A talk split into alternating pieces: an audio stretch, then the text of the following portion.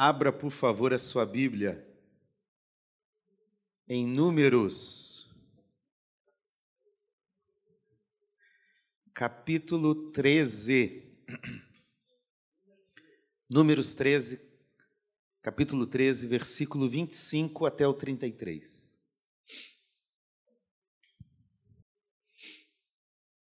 Se tivesse o pastor Rômulo na bateria, né? Todos acharam? Amém? Números capítulo 13, versículo 25 a 33. O tema da mensagem hoje é: Qual é a tua visão? Amém? Podemos ler? Diz o seguinte: a palavra de Deus. Depois de 40 dias, voltaram de espiar a terra. Vieram a Moisés, a Arão, e a toda a congregação dos filhos de Israel em Cádiz, no deserto de Parã.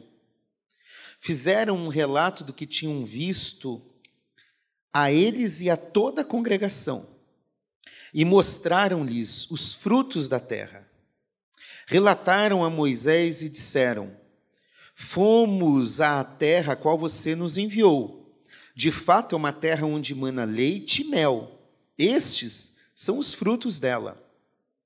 Mas o povo que habita nessa terra é poderoso, e as cidades são muito grandes e fortificadas. Também vimos ali os filhos de Anak.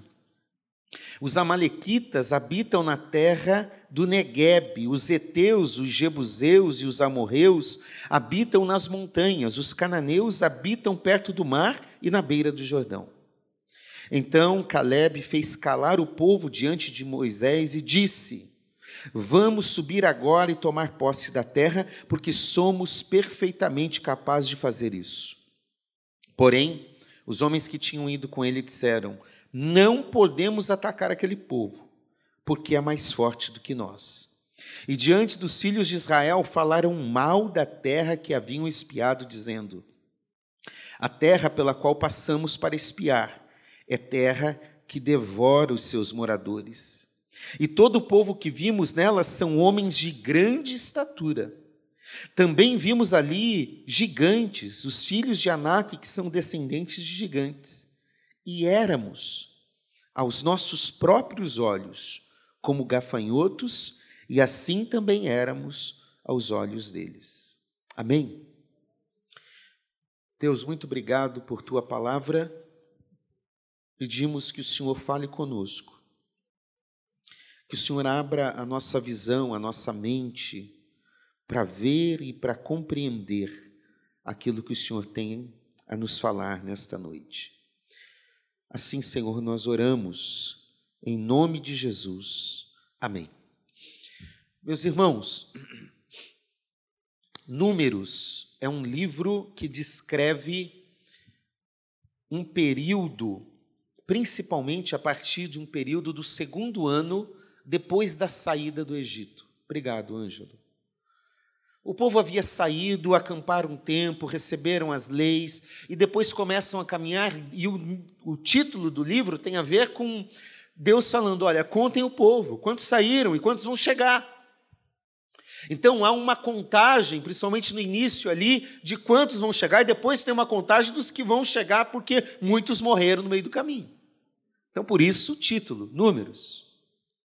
E aí ocorre uma das situações mais marcantes dessa trajetória de 40 anos pelo deserto. O povo saiu do Egito, está na caminhada. Moisés chama doze espias. Um de cada tribo e diz: Olha, vocês têm que ir lá na terra que o Senhor nos prometeu e dar uma investigada nela. Vejam se a terra é boa, se não é. Vejam o que tem na terra, os moradores, vejam tudo. E voltem nos falando. O texto que nós lemos é o relatório deles.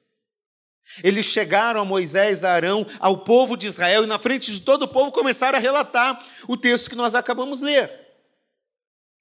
E o que, que esse texto tem a nos dizer? Que o relatório de dez espias eram totalmente caóticos. Não dá, não.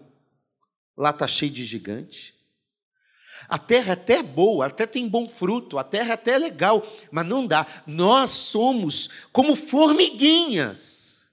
Nós não vamos conseguir conquistar essa terra, não. Apenas dois homens, Josué e Caleb, entre os doze, dão um relatório positivo. Aqui nós temos a reação de Caleb, mas o texto todo do, da, dessa história relata que Josué estava junto.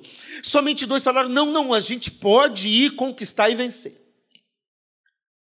Então, a visão de cada um desses espias determina o futuro deles. Apenas Josué e Caleb entraram na terra prometida. Os dez contrários morreram pelo caminho. Eu quero destacar então algumas lições sobre esse texto. Porque atenção, nós temos a mesma situação. Os doze enxergam a mesma realidade, os mesmos gigantes, os mesmos frutos, a mesma terra, mas a percepção dessa visão deles é diferente uma das outras. Às vezes você pode enxergar o copo meio cheio. Às vezes você pode enxergar o copo meio vazio. Às vezes a situação é a mesma, mas a nossa forma de ver a situação vai definir o sentimento, vai definir a ação que será tomada e vai definir o futuro. Vai definir a forma como nós vamos encarar a vida e como nós vamos trilhar por ela. E infelizmente tem muito crente rabugento e muito crente com falta de fé. Rabugento porque reclama de tudo, porque vê tudo ruim, tudo é crítica, tudo não está bom, tudo não está legal, nunca consegue ter uma perspectiva diferente. E falta fé porque, mesmo que a situação esteja ruim, aparentemente cercada por gigantes, há um Deus muito maior do que tudo isso que quer ampliar a nossa visão. Então, nós não andamos apenas por aquilo que os olhos humanos, carnais veem. Nós andamos por aquilo que os olhos espirituais podem ver. A primeira lição que eu quero destacar é: não ande com pessoas que te fazem regredir. Tinha doze. Dez falaram: não dá. Apenas dois, apenas a minoria pensou diferente. Falou: não, é possível sim. Alguém já disse que nós somos a média das cinco pessoas que nós nos relacionamos. Você está entendendo isso? Você é uma média, você é influenciado, em média, por cinco pessoas que estão mais próximas a você. Se você anda com gente que te joga para baixo, você vai ficar lá embaixo. Se você anda com gente que diz que não dá, você vai ficar nessa perspectiva de que não dá. Se você anda com gente que te faz falar palavrão, você vai falar palavrão. Se você anda com gente que não tem temor a Deus, a tendência é que você não tenha temor a Deus. Se você anda com gente que não presta, a tendência é que em pouco tempo você vire gente que não presta. Agora, quando você anda com gente que teme a Deus, com gente que ora a Deus, com gente que tem comunhão com Deus, com gente que tem uma fé ativa, a tendência é que você tenha uma fé que cresce, uma visão que cresce, um temor que cresce. Então, cuidado com quem você anda. Cuidado com quem você recebe influência. Quem está andando com você? É gente que está te levando a andar com Deus ou gente que está te levando a não andar com Deus? É gente que está te fazendo crer nas promessas de Deus ou não? Porque aqui não é apenas uma, uma visitinha que esses doze espias tinham que fazer para ver se ia dar ou não. Já havia uma palavra de Deus de que o povo conquistaria a terra. O que esses doze precisavam fazer era ter uma perspectiva de fé e de confiança, porque já havia a palavra e a promessa de Deus. Então veja, ainda que muitas vezes tem uma promessa de Deus, tem uma vontade de Deus a ser realizada na nossa vida, dependendo do, gente, de, do tipo de gente que a gente anda, nós vamos perder essa perspectiva. Paulo diz em Coríntios que as más conversações corrompem os bons costumes. E é exatamente isso. Então, com quem você está andando? É gente que te joga para cima? É gente que teme a Deus? E mais do que isso, porque às vezes a gente gosta de falar, né, olha, cuidado com as influências que você vai receber. Mas a minha pergunta é: que tipo de influência você exerce na vida de quem anda com você? Você tem uma influência é, de Deus, uma influência positiva para quem anda com você? Ou você é um chato? Ou você é um crítico, ou você é um reclamão, ou para você nada está bem, nada está bom. Qual é o tipo de gente que você é? Você é um Josué Caleb ou você é os outros dez que a gente nem lembra dos nomes? Eles são relatados, mas a gente não lembra.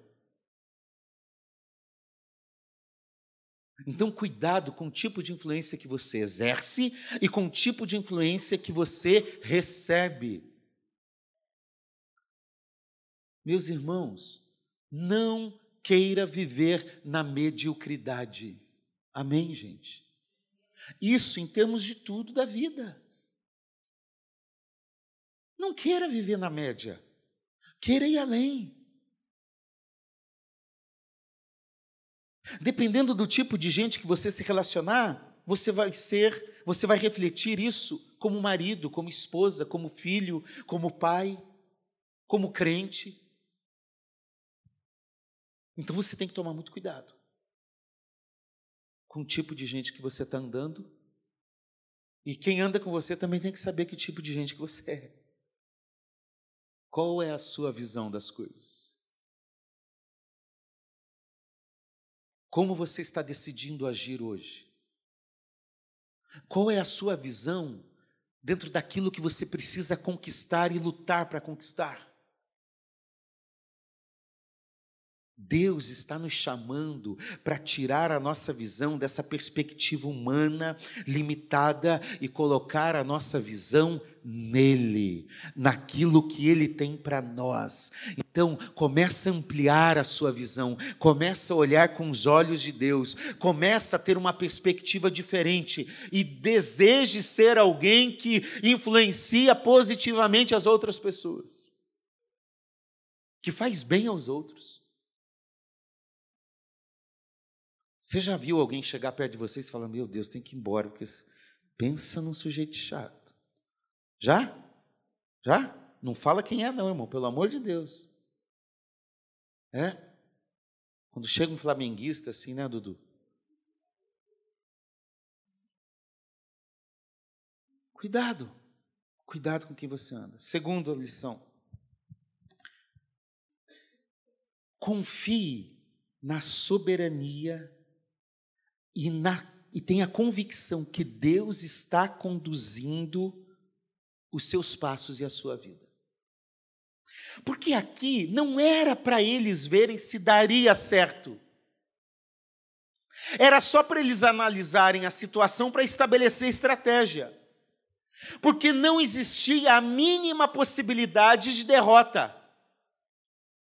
Deus iria dar a terra prometida ao povo que saiu do Egito. Ponto final. Não era para eles voltarem falando, não vai dar certo. Era para eles voltarem falando: olha, lá tem gigante, tem muitos inimigos, tem muita gente que vai se levantar contra a gente. Mas eia, vamos, levantemos, lutemos, porque Deus vai nos dar a vitória. Porque sabe, a nossa vitória não é uma possibilidade a nossa vitória já é uma certeza. Paulo nos diz que nós somos mais do que vencedores em Cristo Jesus. E eu gosto muito quando o Billy Graham diz o seguinte: fiquem tranquilo. Eu já li a última página da Bíblia, vai dar tudo certo. Às vezes, pastor Davi, a gente fica pensando que Apocalipse é um livro de terror, é um livro de guerra, é só ver nome de filme com Apocalipse que a gente já vê, né?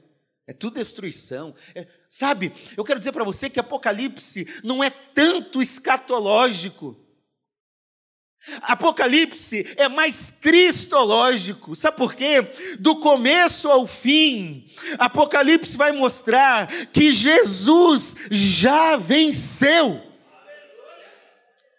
Deus não está numa luta contra o diabo lá, estão se degladiando, e será que Deus pode perder? Será que Jesus pode escorregar ali, cair e o diabo vencer? Não, não existe essa possibilidade. Jesus Cristo já venceu, já está sentado sobre o trono, já governa de forma soberana a história e a minha a sua vida. Então a minha a sua vida já está nas mãos dele. A nossa história já está nas mãos dele. O que João vê em Apocalipse é um povo que venceu, não é um povo derrotado. É um povo que já está com palmas nas mãos, dizendo: Santo, Santo, Santo é o Cordeiro, Santo, Santo é aquele que foi digno de desatar os selos, aquele que venceu, aquele que já pisou na cabeça de Satanás, aquele que já tem uma história para mim e para você, e a nossa história é uma história de vitória, porque a nossa vitória não depende de nós, não depende das circunstâncias, a nossa vitória vem do nosso Senhor e. Salvador Jesus Cristo. Aleluia. Já vencemos. Então, continue caminhando. Isso não quer dizer que você não vai enfrentar dificuldade. Que gigantes não vão aparecer no meio do caminho que problemas não vão se levantar. Isso não quer dizer que você não tenha que lutar, como Israel teve que lutar para conquistar. Você vai ter que lutar, você vai enfrentar dificuldade, mas Deus já te deu aquilo que Ele quer para você. Terceiro lugar, ajuste a sua visão para enxergar corretamente. Meus irmãos, olha o versículo 33 também vimos ali gigantes, os filhos de Anak, que são descendentes de gigantes. E éramos aos nossos próprios olhos como gafanhotos, e assim também éramos aos olhos deles. Sabe, a forma como a gente enxerga demonstra muitas vezes aquele sentimento de vitimismo, aquele sentimento de derrota antes da batalha. Aquele sentimento de que não vai dar certo porque a fé não está em ação. Deus usou um menininho que estava no campo cuidando de ovelhas para vir e derrotar o gigante que assustava todo um exército de Israel. Sabe por quê? Por mais que aparente ser um menininho, havia um Deus muito maior do que o menino e do que o gigante atrás dele. Muito mais do que um exército para conquistar terra, havia um senhor dos exércitos que conduzia essa história. Então ajuste a sua visão, não na sua perspectiva, mas ajuste a sua visão na visão de Deus. Qual é a visão de Deus para a nossa vida? E vai ajustando o que precisa ajustar aí, gente. Não se faça de vítima. Não se faça de coitadinho. Não ache que o mundo está conspirando contra você, que tudo está se levantando e você é um coitado. Não, não, não, não, não. Para com isso. Levanta Olha para frente, olha para Jesus, olha para aquilo que Ele colocou como alvo para a sua vida e continua caminhando. Não fique limitado aos seus próprios olhos. Talvez o que você enxerga hoje na tua vida, na tua casa, na tua família, na tua caminhada, não seja o que você gostaria de ver, mas isso não define quem você é e não define o seu futuro. Então, ainda que você tenha chegado até aqui chorando, sofrendo com batalha, comece a olhar para frente que mesmo que você enxergue gigante, a conquista e a derrota do gigante virá e você vai vencer em nome de Jesus. Abre a sua visão. Eu não lembro o texto agora, pastor Davi, mas quando Israel está com medo de um grande exército inimigo, e aí Deus abre a visão E eles enxergam com a visão espiritual e vê que maior do que aquele exército era o exército celestial de Deus. Então abra a sua visão espiritual.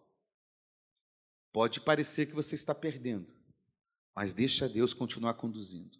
Vai ajustando a visão para você enxergar aquilo que Deus quer que você enxergue. Quarto lugar, valorize as coisas boas e não dê tanta importância às coisas ruins. Porque nós muitas vezes valorizamos e damos mais atenção às coisas ruins do que às coisas boas. Sim ou não?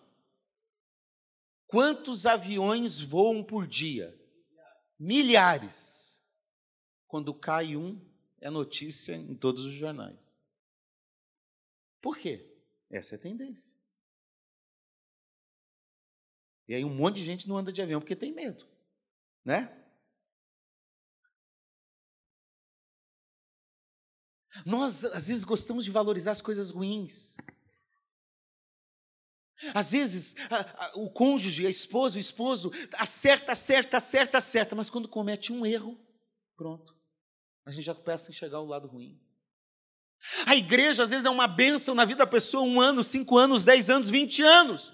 Um erro do pastor, um erro de alguém da igreja, pronto, eu vou sair da igreja, vou embora, não volto mais. Porque nós gostamos de ver as coisas ruins. O que eles viram na terra eram frutos como nu, nunca tinham visto. A terra era boa, a terra mana leite, mel, os frutos são até grandes, gigantes. Ah, mas tem o gigante. Meu amigo, quando a gente estabelece um alvo de conquista, não importa o impedimento e o gigante que se levante. A terra é boa, vale a pena, a terra é o que Deus prometeu, então eu vou à luta. E o que é ruim eu vou vencendo no meio do caminho. Comece a valorizar as coisas boas que Deus está proporcionando a você. Às vezes a gente deixa para valorizar as coisas muito tarde. Alguém já disse que os choros, o desespero em muitos velórios não é apenas pela morte, mas é porque não se aproveitou o tempo como deveria com aquela pessoa que está morta. Hoje é dia de você amar a sua família, lutar por ela, se dedicar a ela, valorizar ela, cuidar dela. Hoje é dia de você valorizar a sua igreja, amar a sua igreja, valorizar a sua igreja, lutar por sua igreja. Hoje é o dia. Aprenda a valorizar as coisas boas que Deus está te dando. Quem passa pelo desemprego sabe muito bem. O desejo, a necessidade de, de ter qualquer oportunidade que seja para ter um emprego de novo. Mas quando está lá trabalhando, faz de qualquer jeito. Não vê a hora de chegar sexta-feira. Se o chefe não está olhando, não trabalha direito. E não valoriza as coisas boas. Meu Deus, em nome de Jesus, abra sua visão para valorizar cada coisinha que Deus tem dado a você, para valorizar cada tempo que Deus tem dado a você. Valorize as pequenas vitórias que Deus já deu na jornada. Se nós lemos aqui alguns textos, por exemplo, no versículo 23, eles haviam vencido já uma batalha, já tinham visto algumas coisas, os versículos 27, 28, enfim, Deus já vinha dando algumas vitórias, Deus já tinha dado algumas coisas para eles verem e sentir um pouquinho da terra. Vai valorizando isso, vai valorizando o pouquinho que Deus vai dando. Não é fechar os olhos para a realidade difícil, é constatar que existem desafios, que existem gigantes mas saber que estes gigantes serão vencidos pela força do Deus que fez a promessa que conduz a nossa história. Em quinto lugar, decida viver de acordo com o que Deus prometeu e não de acordo com as circunstâncias que se põem na sua frente. Olha o que, diz o versículo 2 do capítulo 13. Versículo 1. O Senhor disse a Moisés: Envia alguns homens que espiem a terra de Canaã, que eu vou dar aos filhos de Israel. Enviem alguns homens que espiem a terra de Canaã, que eu vou dar. Deus já tinha feito uma promessa. Decida escutar a Deus e não as circunstâncias. Se você andar pelas notícias, você vai entrar num caos.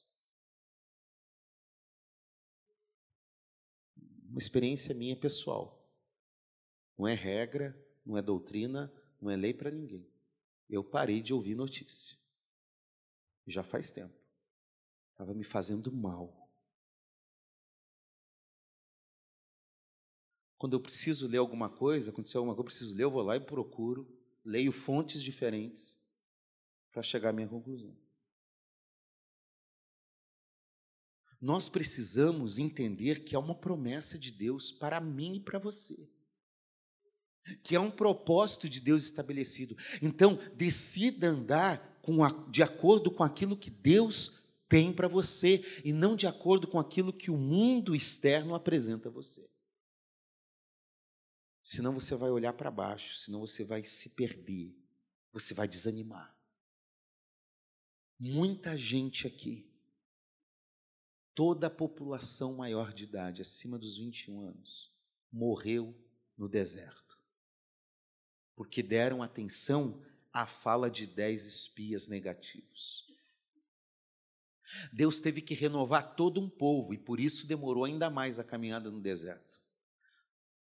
Era para caminhar por uns, alguns meses, talvez, alguns dias andaram por 40 anos. Porque quem não enxerga corretamente a visão que Deus tem, morre no deserto, morre na caminhada. E Deus não te chamou para morrer no meio, para parar no meio, Deus te chamou para ir até o final, para aquele que perseverar até o fim, aquele que continuar lutando, aquele que chegar lá no final, esse vai receber a vitória e vai entrar. Eu lembro de um pastor que dizia assim: Eu acho que eu vou chegar meio assim que se arrastando no céu.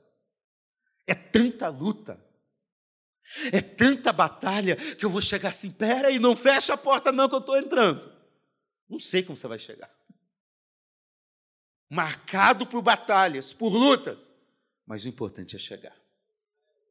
O importante é naquele dia que Deus nos chamar, a gente entre para terra prometida, para o céu, para aquilo que Deus preparou para mim e para você. Em último lugar, a nossa visão determina quem nós somos. Quando Adão e Eva estavam no jardim, eles podiam comer de tudo,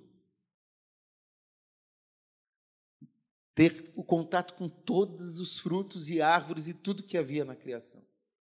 Mas Gênesis 3, 6, se não me engano, diz assim: vendo, projeta para mim, Números capítulo 3, versículo 6.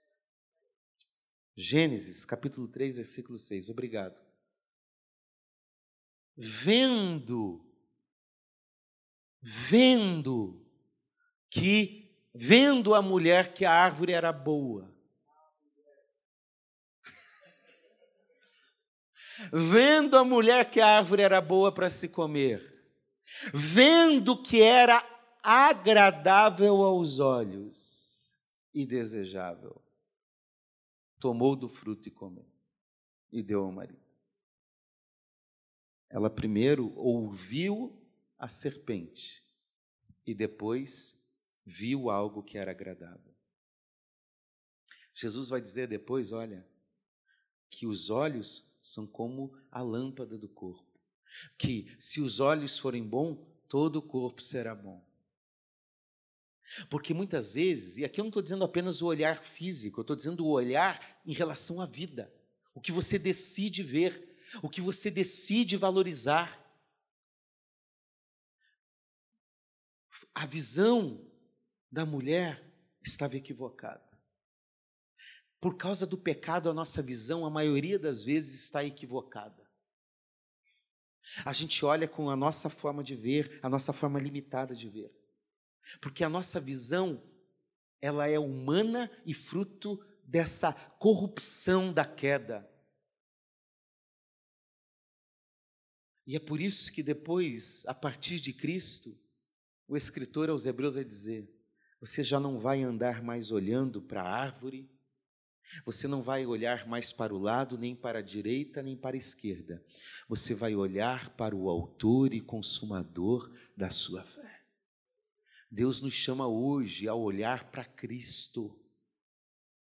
Está com problema do lado? Olha para Cristo. Está pensando em desistir? Olha para Cristo. Está pensando que nada vai dar certo? Olha para Cristo e olhando para o autor e consumador da sua fé, você vai continuar eh, prosseguindo e andando para frente. E Jesus vai te levar onde Ele quer. Quando Pedro olhou para o lado, ele afundou. A gente tem que olhar para Jesus. A sua visão vai querer te enganar. A sua visão vai querer distorcer os fatos. Mas em Cristo, Deus pode restabelecer. Os dois discípulos no caminho de Emaús estavam, o texto diz, os olhos estavam como que, que é, é, perdidos, distantes, fechados. O texto diz, eram como olhos pesados. Mas depois que Jesus fala com eles, ele diz duas coisas: o nosso coração começou a arder, e também os nossos olhos, que estavam como que impedidos, se abriram. Às vezes tem gente andando com Jesus que continua com uma visão impedida. Mas Deus quer abrir a nossa visão hoje.